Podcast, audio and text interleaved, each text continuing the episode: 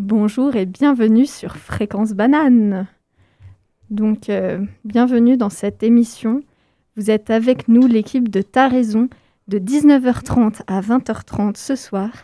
Et cette émission est un peu particulière, déjà parce qu'on est pendant la semaine de vacances inter euh, pendant le semestre, et en plus parce que on a une nouvelle recrue à la tech qui est Maëlle. Bonsoir tout le monde, je fais mes débuts dans la technologie. Voilà, donc euh, toute nouvelle. Et euh, l'expert tech n'est pas là euh, sur le, dans le studio. Donc c'est assez tendu pour Maëlle, mais elle va assurer cette émission au top. Oui, parce que en fait, notre expert tech, il a dû rentrer chez lui pour les vacances de Pâques. Et du coup, on se demande où il est. T'es rentré où, Camille? Bon, on ne va pas parler avec les absents.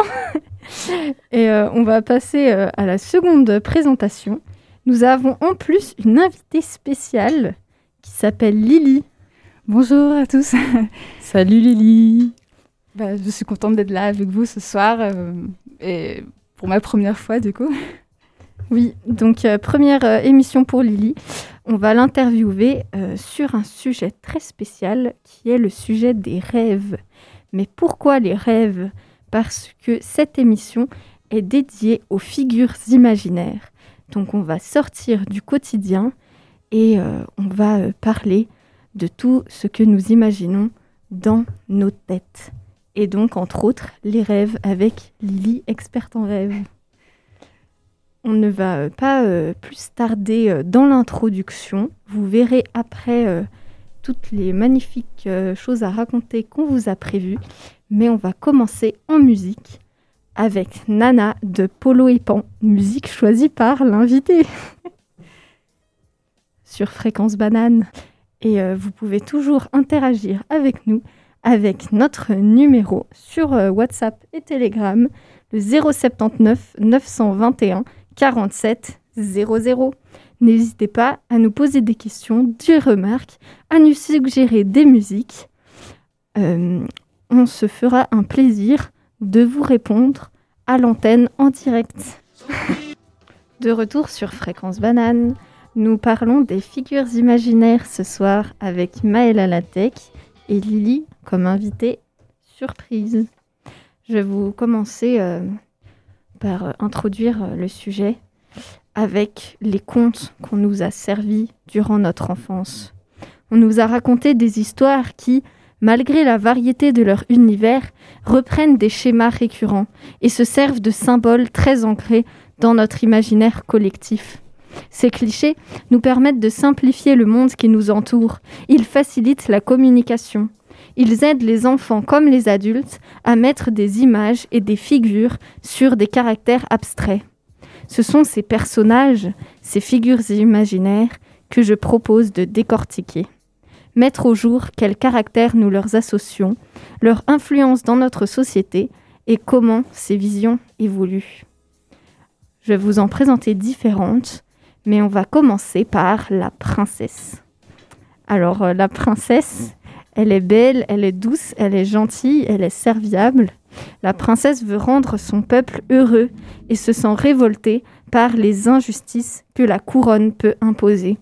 La princesse est cultivée et intelligente. Pourtant, beaucoup de gens la détestent, sûrement par jalousie.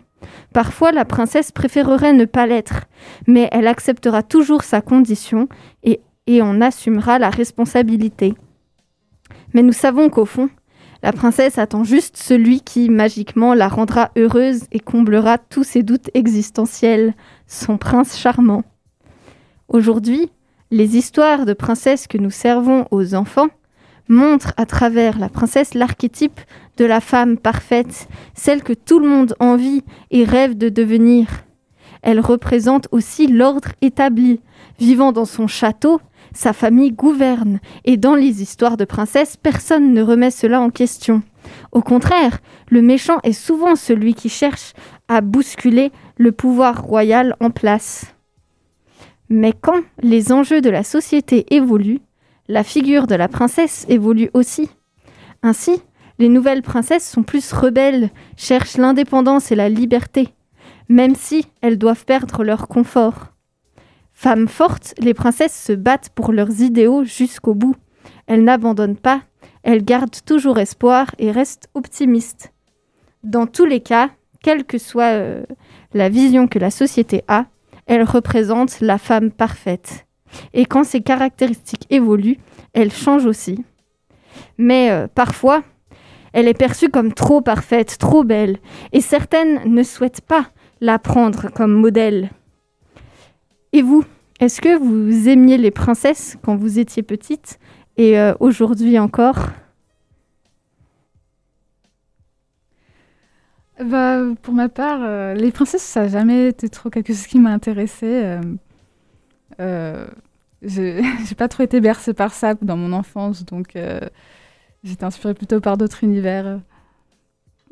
Oui, moi aussi, c'était pas forcément mes personnages préférés. On, viendra plus tard aux personnages que j'ai plus aimé. Et euh, quel euh, autre univers euh, t'intéresse plus? Je pense que je, suis quand même assez intéressée par les, univers que vont procurer les, méchants dans les histoires, le mal, comment ils, sont, ils en sont venus à là, ouais, pourquoi ils sont détestés et pourquoi ils, ils restent un peu détestés. C'est des, des questions que je trouve très intéressantes. Ok, de trouver euh, les raisons qui motivent les méchants à agir comme ça. Et aller au-delà de juste c'est le méchant. Mm. Oui, il y a certains euh, philosophes qui disent que le méchant, enfin, quand on traite quelqu'un de méchant, c'est un peu le l'ultime euh, chose qu'on a à dire quand notre intellect n'arrive plus à comprendre les motivations, on s'amène à juste dire il est méchant euh, alors qu'en vrai, on comprend juste pas euh, les motivations de la personne ou du personnage. Oui, très bien. Euh, Maëlle Oui. Si tu en penses quelque chose, ou si tu n'en penses rien, nous pouvons écouter une musique. nous allons écouter. Paradigme de la femme. Non. Nous allons... Ce sera plus tard. Nous allons écouter Taj Sultana de Blame It On. Ah, très bien. Blame It On Society de Taj Sultana. Vous êtes sur Fréquence Banane avec l'équipe de Ta Raison jusqu'à 20h30 et on parle de figures imaginaires. N'hésitez pas à réagir au 079 921 47 00 sur WhatsApp ou Telegram. C'est un jingle imprévu. Alors, euh, on est avec Lily, une super euh, invitée. Bonjour. Est-ce que euh, tu pourrais te présenter succinctement? Alors, bah, je suis ici parce que je me suis beaucoup intéressée aux rêves. Depuis toujours, depuis très longtemps, je vais avoir des, journaux de rêves où je vais écrire de manière très régulière. Puis je me suis aussi beaucoup intéressée sur Internet et euh, à partager mes expériences et discuter de ça avec euh, d'autres euh, personnes. Très cool.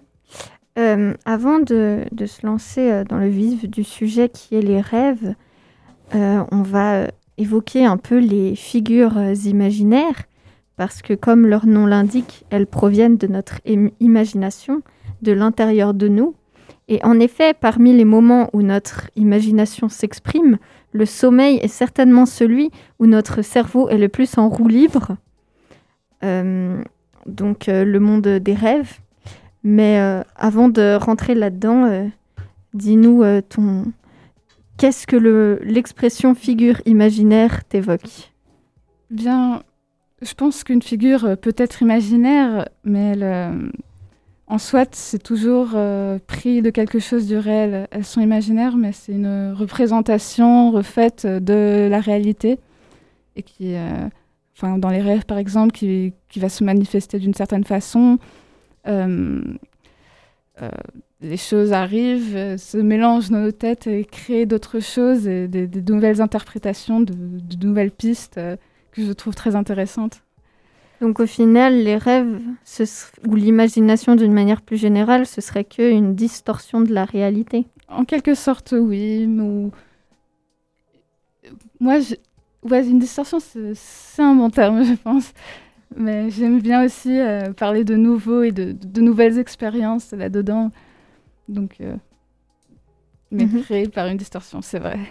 Mhm. Ou aussi une altération, tu disais. oui, c'est vrai que j'aime bien cette idée d'altération aussi, que ce soit, euh, enfin, du coup, tout, tout, un nouvel univers qu'on va explorer.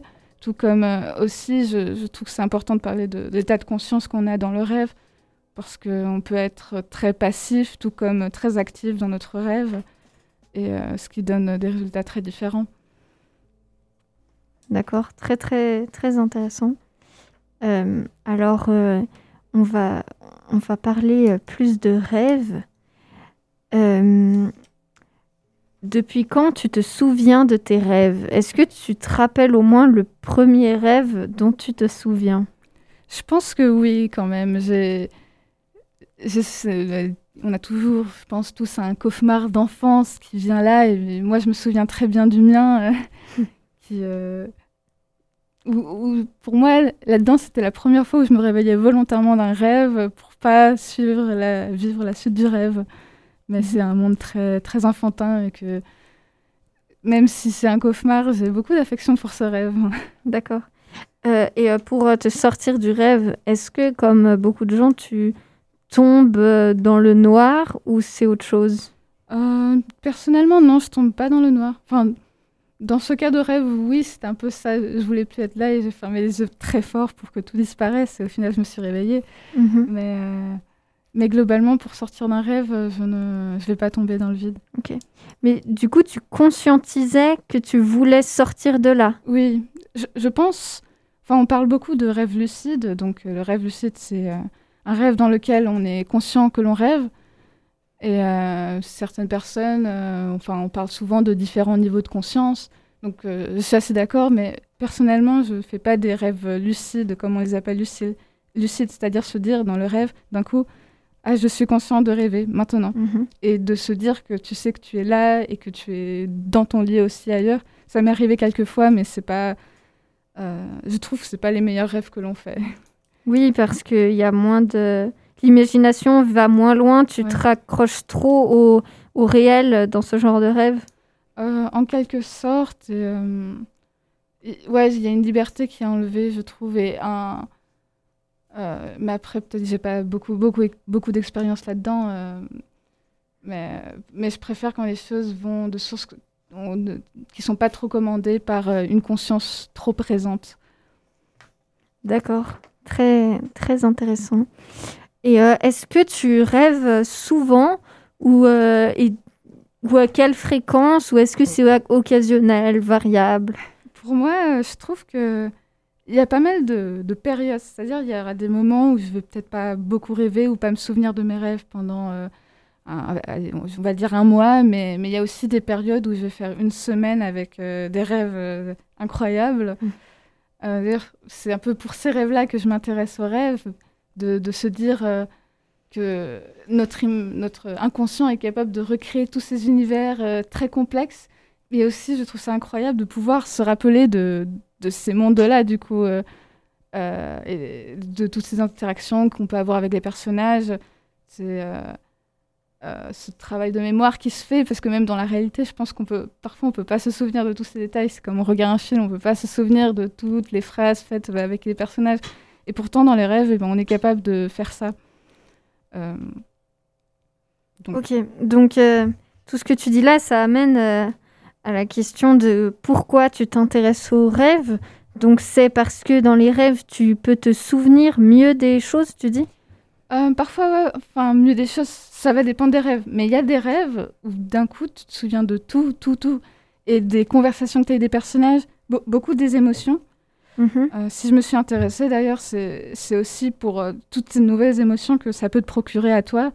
De, c'est presque, tu découvres de nouvelles choses par rapport à la, par rapport à la réalité, des, des nouvelles situations improbables, des comment est-ce que tu réagis dans certaines réactions, mais mhm. parfois c'est complètement euh, enfin, vraiment très étrange.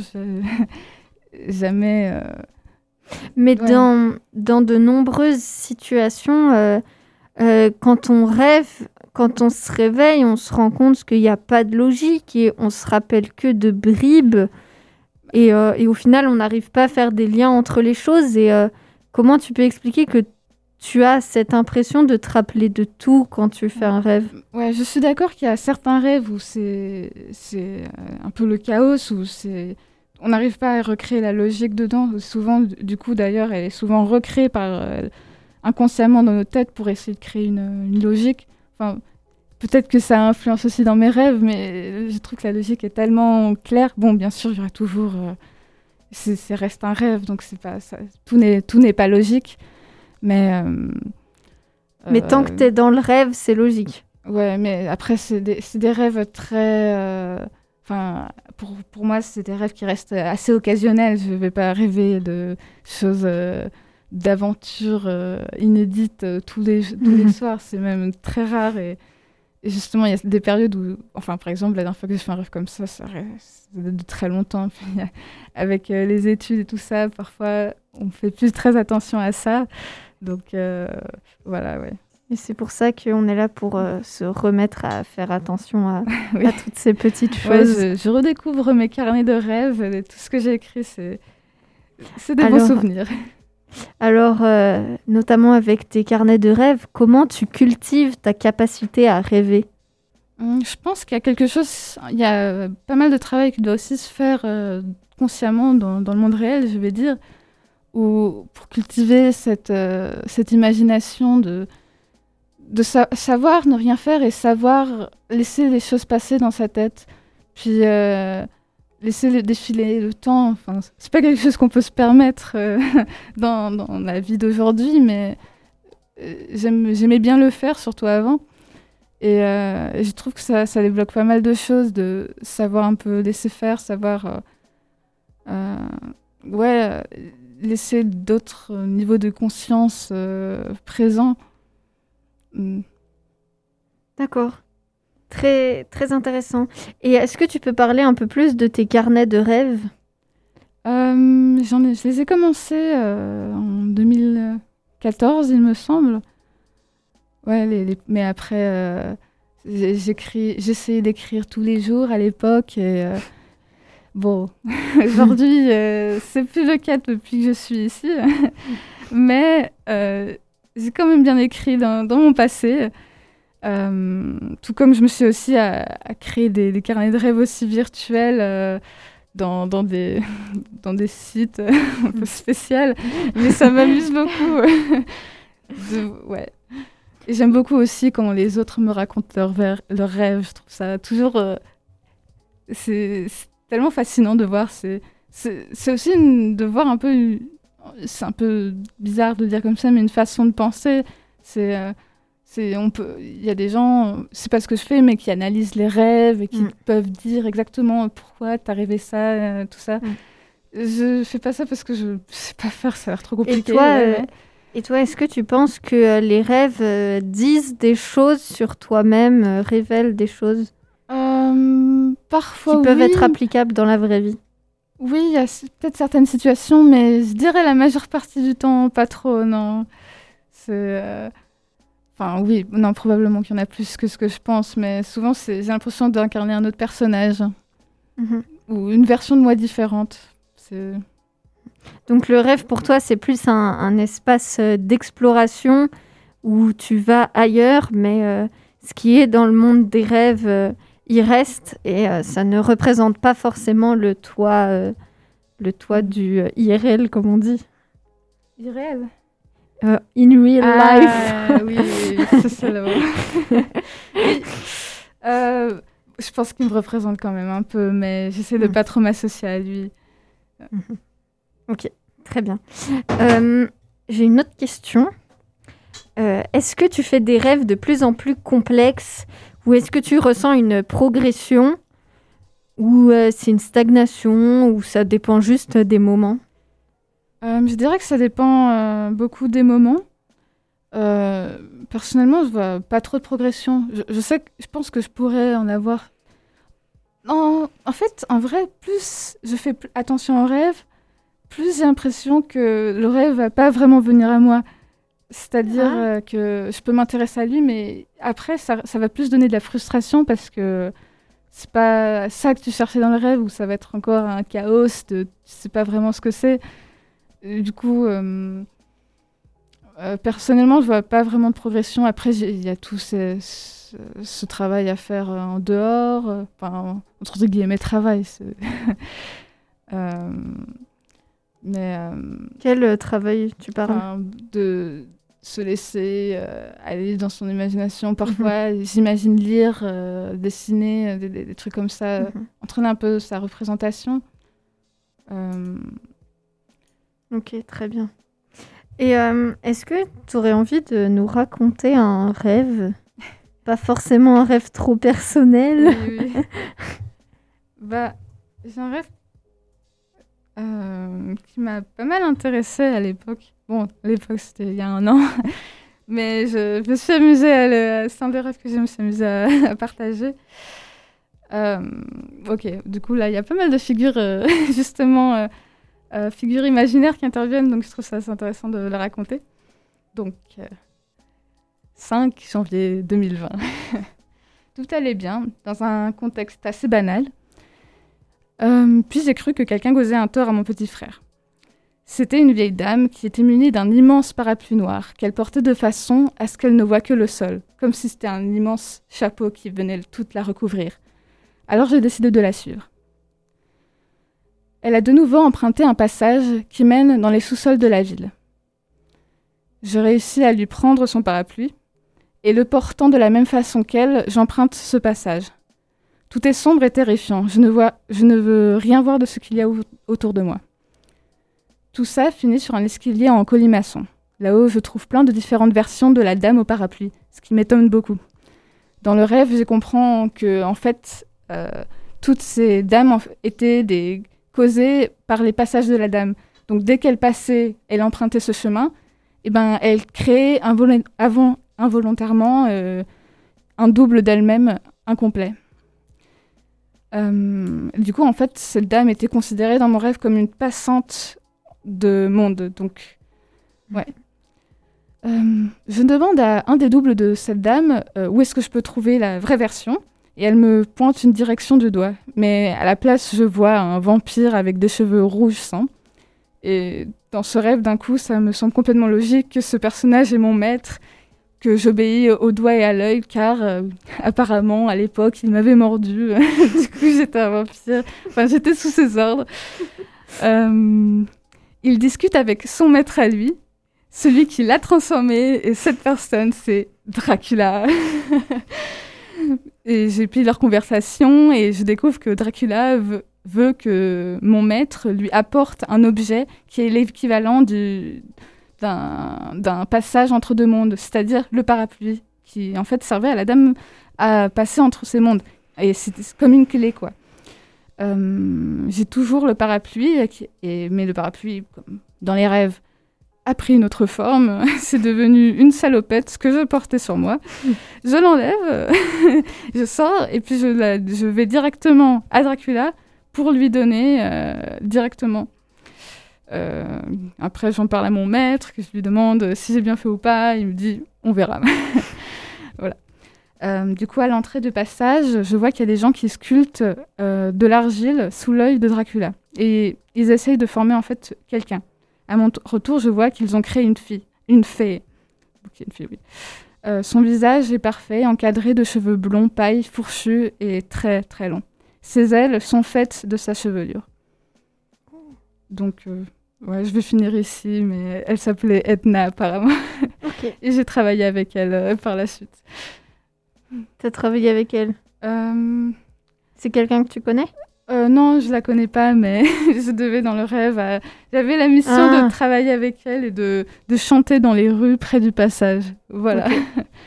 C'est euh, hyper intéressant. Euh, le, le, le monde est, est complexe et en même temps, il y a, y a des liens. Enfin, Ouais, je trouve ça marrant que. c'est racontable, on va dire. Oui. Donc, euh, très bien, merci beaucoup. Euh, Est-ce que, Maëlle, tu as une question à poser à Lily ou est-ce que tu as une réaction? Non, Maëlle euh, Non, mais je peux proposer une petite musique Très bien, allons-y. avec euh, La femme euh, paradigme. Très bon choix. Album sorti ce vendredi sur Fréquence Banane.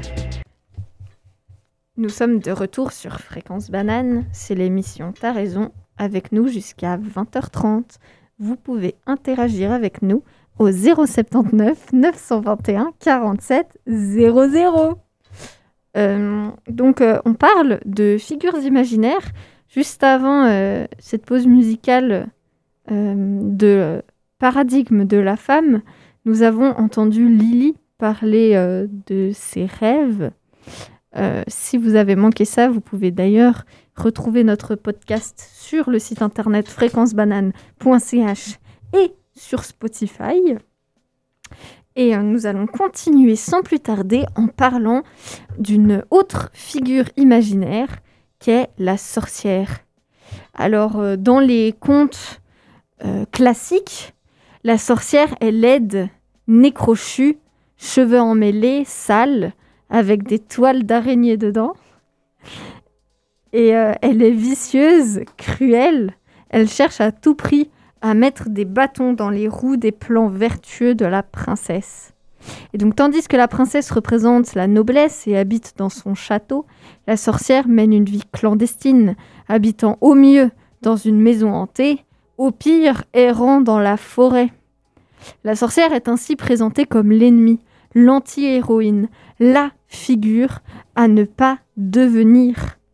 Ainsi, grâce à ces deux euh, représentations opposées, chaque portrait se précise, nous offrant une image simpliste mais claire de ce qui est souhaitable et de ce qui ne l'est pas. Cependant, aujourd'hui, la figure de la sorcière prend une toute autre tournure. Lily fait oui de la tête.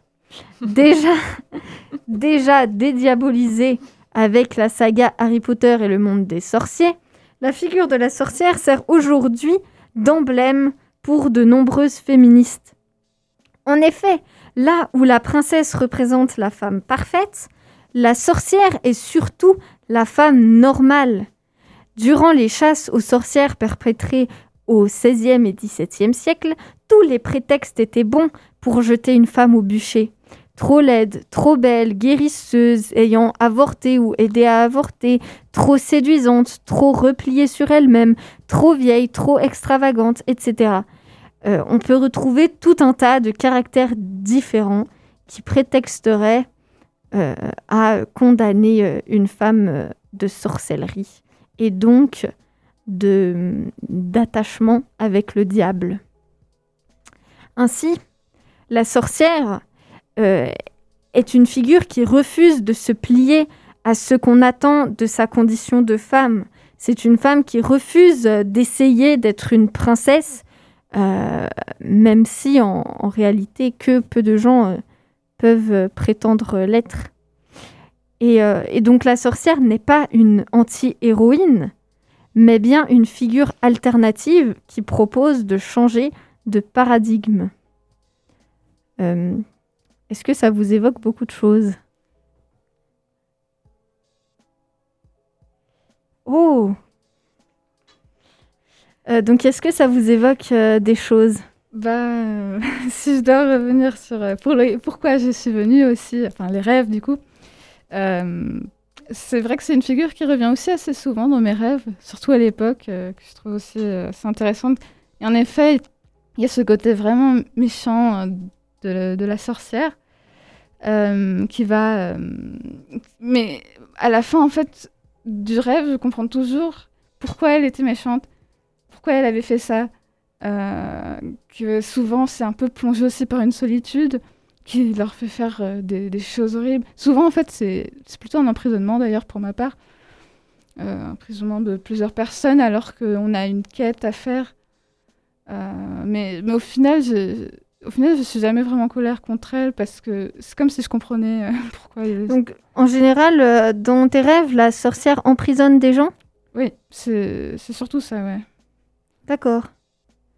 Euh, spécial. Oui, mais c'est ce que je remarque dans la tendance. Très bien. Alors, on a une question de Mike, qui est une question pour Lily. As-tu une notion de l'espace dans tes rêves Ouh, Notion d'espace. Euh, euh, c'est vrai que c'est assez spécial, mais. Et parfois, je, comprends la question dans le sens que. Euh, on, voit un endroit et puis on en voit un autre, mais on ne sait pas comment vraiment ils sont liés. Mais souvent, enfin, dans mes rêves complexes que je peux avoir, je suis capable de. Souvent, c'est ce que je fais, je recrée une carte des lieux pour voir où étaient les choses, comment je suis passée d'un endroit à l'autre. Enfin, dans certains rêves, c'est absurde ou s'il n'y a pas de connexion, mais dans d'autres, eh ben, il y a euh, cette possibilité, enfin, cette carte qui peut être euh, créée. Mhm. Donc oui, il y a une représentation d'espace que... qui peut exister. Et euh, dans tes rêves, il y a de la gravité aussi? Ça va avec C'est une bonne question. normalement, il y en a, mais et c'est vrai que la gravité ou les frottements de l'air peuvent m'empêcher à faire des choses dans mes rêves, ce qui est intéressant. Euh, donc, euh, par exemple, voler, c'est difficile. Euh, mais voilà, ouais. D'accord. On a une autre remarque d'un d'un auditeur admirateur anonyme qui dit Hello, je trouve Maëlle à la technique exceptionnelle. C'est dingue à quel point vous êtes trop forte. Merci. Je pense que le jugement n'est pas complètement impartial. Bah, bien sûr que si. bien sûr que si. Euh, super. Est-ce qu'on écoute une ouais, petite on va musique mettre une petite musique là. Alors, moi, je vous propose d'écouter Amarae, ouais. Leave Me Alone. C'est parti. Sur Fréquence Banane. Et on est de retour sur Fréquence Banane. Vous pouvez toujours nous envoyer des messages au 079 921 47 00. On parle de figures imaginaires jusqu'à 20h30, donc euh, c'est bientôt fini. Mais euh, on n'est pas encore prêt de se quitter parce qu'on a Maëlle pour le courrier des lecteurs.